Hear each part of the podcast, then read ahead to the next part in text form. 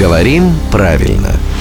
Здравствуйте, Володя. Доброе утро. С вами желает пообщаться наш слушатель Глеб. Но мы не можем препятствовать. Наоборот, мы должны выступить в качестве медиумов. Вот сейчас я выступаю в этой роли и передаю вам вопрос от Глеба. Как правильно говорится слово, ну, на, да, на слух? Слово перформанс. Ну, пишется оно перформанс.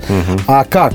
По аналогии с английским performance, то есть Р оттуда выпадает? Или все-таки в русском это Р должно звучать? Это слово попало уже в словаре русского языка, в орфографический словарь академический, где оно действительно пишется с буквой Р, перформанс. И, в общем-то, нет никаких оснований этот звук в речи выпускать, потому что все-таки мы произносим не по-английски, а по-русски.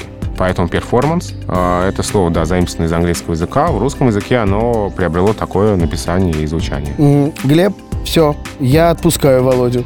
Перформанс, никуда не девается буква «Р». А, Я надеюсь, э, вас удовлетворил ответ главного редактора «Грамоты.ру» Володи Пахомова. А рубрику «Говорим правильно» слушайте каждое буднее утро в 7.50, 8.50 и в 9.50.